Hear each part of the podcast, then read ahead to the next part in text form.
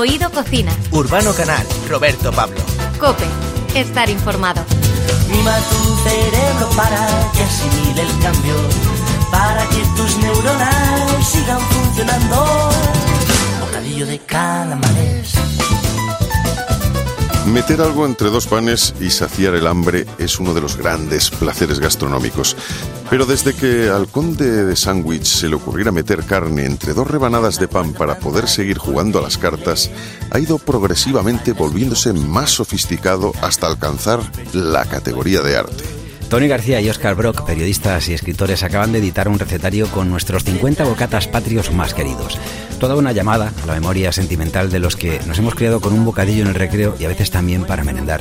Tony García, bienvenido a Oído Cocina. Hola, ¿qué tal estáis? Encantado de estar con vosotros. Bueno, en España sabemos mucho de bocatas.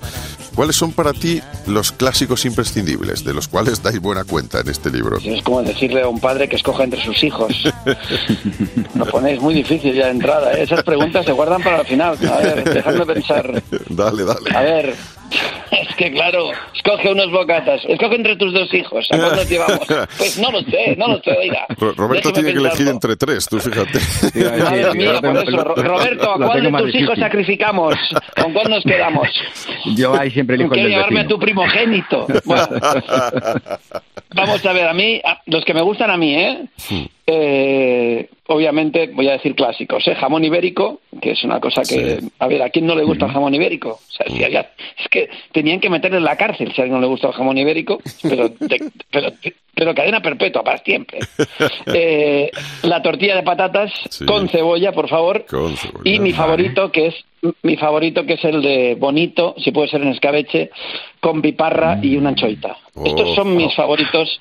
Sé que hasta ahora hablar de este tema eh, porque siempre hay hambre, siempre, Sí, a todas horas. sí, sí, los bocatas la verdad es que siempre sientan las bien. 12, sientan la bien. una, las dos, las tres, las cinco, acabas de comer un bocadillo, siempre te lo comerías. Los bocatas siempre sientan bien. Oye, bocatas arte entre dos panes se llama vuestro libro. ¿Qué elementos tiene que tener un bocata para elevarse a la categoría de arte culinario? Eh, Depende de la hora del día, del estado en que llegues a casa y de lo que tengas en la nevera. Esos son los tres condicionantes.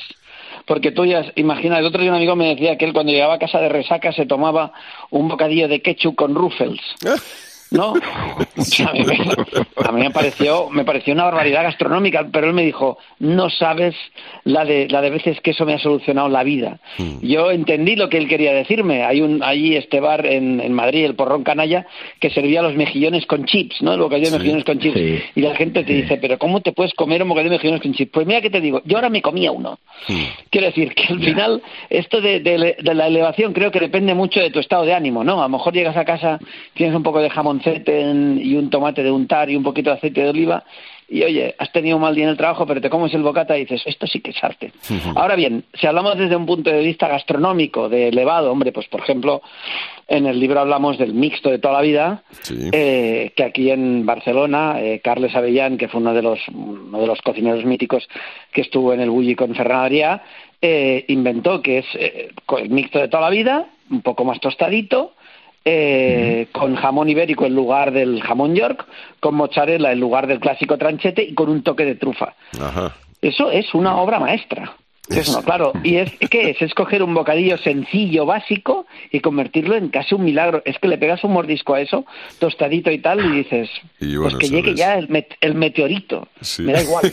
el meteorito. El Nos meteo- podemos, ya, nos podemos, ya nos podemos extinguir porque ya he probado lo máximo que puedo probar. El meteorito es un gran nombre para un bocata, ahora que lo pienso, pero bueno. Pues tenemos- mira, oye, hab- ha- hablemoslo, busquemos una marca que nos pague.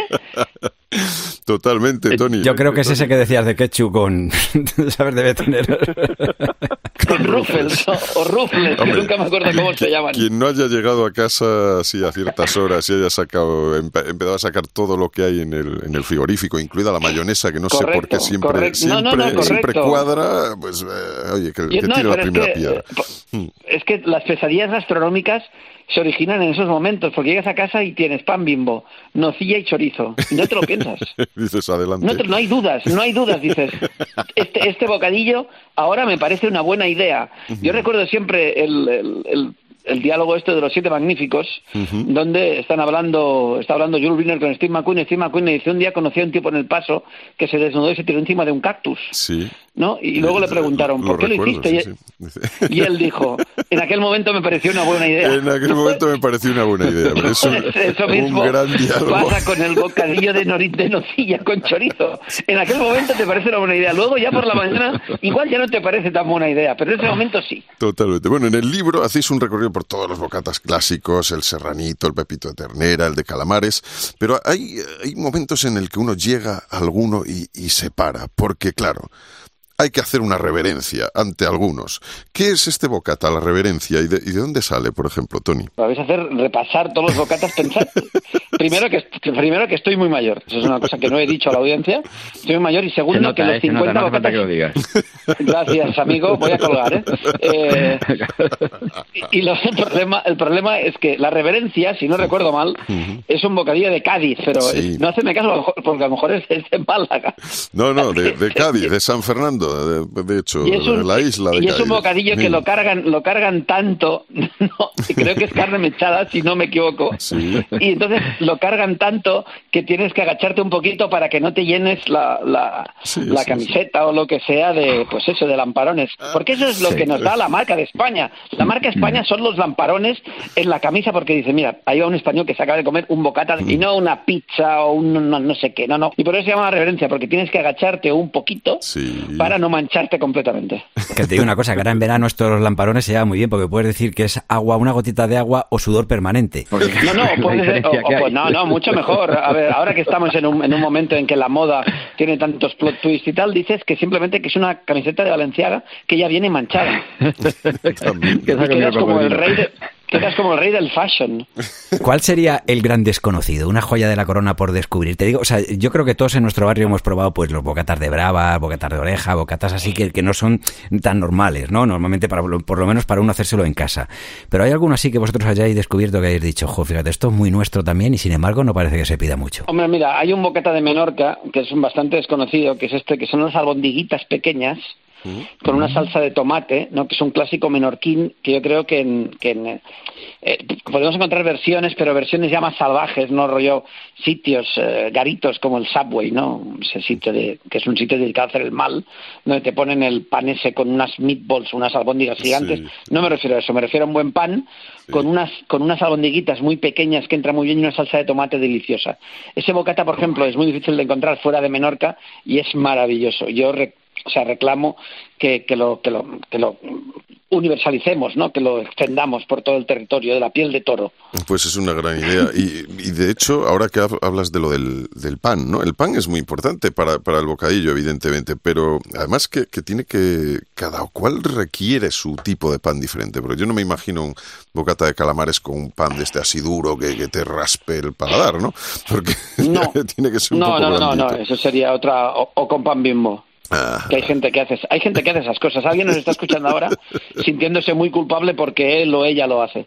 No, la, verdad es que el tema del pan mm. es una cosa bastante curiosa porque yo creo que la evolución del bocadillo como tal va ligada a esta generación de nuevos artesanos del pan, ¿no? Eh, Panic en Madrid, Pa de Kilo en Barcelona, Origo en Barcelona. O sea, hay un montón de panaderías artesanas ahora. Hay una en La Coruña que me encanta, pero lamentablemente no recuerdo el nombre, que hacen pan pan no el tema de la masa madre vuelven los cereales recuperan eh, pues eh, tipos de harina que no se utilizaban desde hace muchos años ese pan mm, es una maravilla. De hecho nosotros hemos, utilizado si no recuerdo mal y no me falla la memoria cosa que siendo tan mayor como ya sabéis puede ser que me pase hemos utilizado 17, tipos de pan 17 o sea para hacer los bocadillos claro. Entonces es muy específico, hay bocadillos que solo pueden ser eh, pues realizados, ejecutados con un tipo de determinado y otros bocadillos más versátiles. Pero yo sí que creo que la evolución del pan, el hecho de que ahora el pan vuelva a ser importante, o sea, de que no te vayas a comprar el pan a la gasolinera, que hay un montón de panaderías. Bueno, no es que hay gente que hace esas cosas, tío, no se hace eso.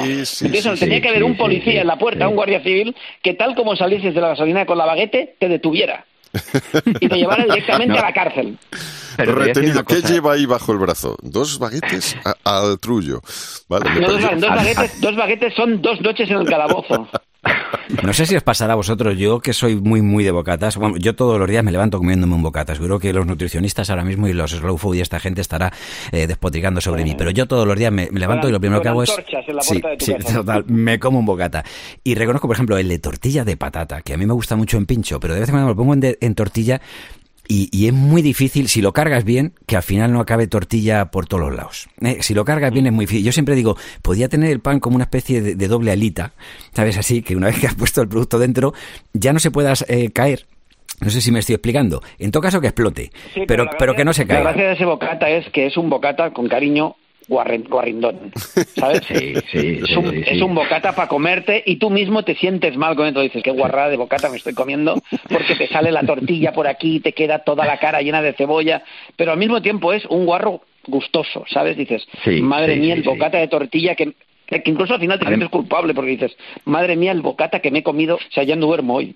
Pero Claro. creo que el bocata de tortilla de patatas tiene eso, ese, es, es muy, es muy, muy, muy español. O sea, se lo, Mm. se lo pasas a un, a un guiri, a un finlandés, que solo comen pan de ese negro, que se aguanta 60 días sin cambiar de textura y te dice, no, yo esto no lo puedo comer. Pues claro, por eso vives ahí donde vives, hijo mío, que el día hace frío, y no aquí donde lo podemos comer con gusto.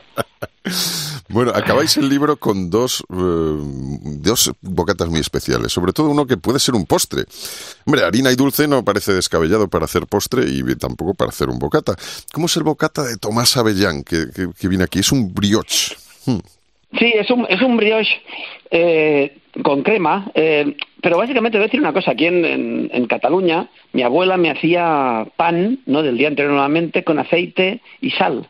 Eh, pan con chocolate, aceite y sal. O sea, es decir, que nosotros, al menos aquí, tenemos una tradición Sí. de esto del bocata dulce, ¿no? Entonces lo que hemos hecho es hacer un brioche, que es una cosa, por ejemplo, en Barcelona. A ver, esto a lo mejor sienta mal, pero somos un poco, no, pues un poquito, ¿no? Y ahora está, sí, esto no, esto no tenemos, no voy a repetir porque luego me persiguen. Luego, luego te- efectivamente, Pero- llega la, policía, ahora- llega detrás de ti también. Exactamente, pero pero los, los Mossos de Escuadra. Pero ahora está muy de moda, está muy de moda el brioche en, en Barcelona. Entonces Sí. todos los bocadillos se hacen con brioche. Hmm. Un pan de brioche, un pan de no, deme un yo no quiero un pan de brioche. Pero ahora es- está muy de moda el brioche y el brioche tiene esta versatilidad que te permite también jugar con dulce. Entonces te sirven bocatas de helado y cosas así que nosotros estamos a favor de cualquier guarrada gastronómica. Cuanto más guarrada mejor. Menos la pizza con piña. Por ahí no, esa es mi línea roja. vale, vale. Pero quiere, pero quiero decir, o sea, o sea, la pizza con piña no, eso ya no es cárcel, sino pelotón de ejecución. Garrote vil. Sí, sí, Pues, o Tony, silla eléctrica, que- me da igual. Ha sido un, pa- un placer compartir bocata. Yo creo que, bueno, Yo eh, no, tengo que decirles que yo no comparto, ¿eh? O sea, no vengáis a mi casa y me digáis, no. ¿No eres de los que parte el bocata? No, no, no, no. Yo el bocata es mío. Yo o sea, sí. perdonadme, pero tengo que aclarar una cosa. Yo soy catalán de Santo Coloma de Farnés y mi bocata es mía. Y como os, acer- como os acerquéis a mi bocata, o sea, no os vais de mi casa vivos. bueno, Vale, vale. Tony García Ramón, que junto a Oscar Brock, al que esperamos en otra ocasión también para compartir mesa y cada uno su bocata, pues han compuesto este libro que se llama Bocatas, arte entre dos panes. Una recomendación desde Oído Cocina, pues para saber más de toda la cantidad de bocadillos que se hacen en nuestra península ibérica y en las islas, que es maravillosa, maravillosa colección, de verdad. Merece la pena comprar el libro solo para ver las fotos y luego buscarlos, los bocadillos, e ir a comérselos. Tony Y García, muchas gracias. hacerlos, y hacerlos que, en que casa. ponemos la receta, ponemos la receta, ojo, es la gente que no sea vaga, que somos unos vagos y se los haga. Exacto. Claro, exacto. y por eso la gente paga y compra baguette en vez de pan bueno, como decías. O sea que nada. Ah, la gasolinera. Tony García, muchas gracias. Un Un abrazo, abrazo. fuerte. A vosotros, amigos, hasta luego. Un abrazo.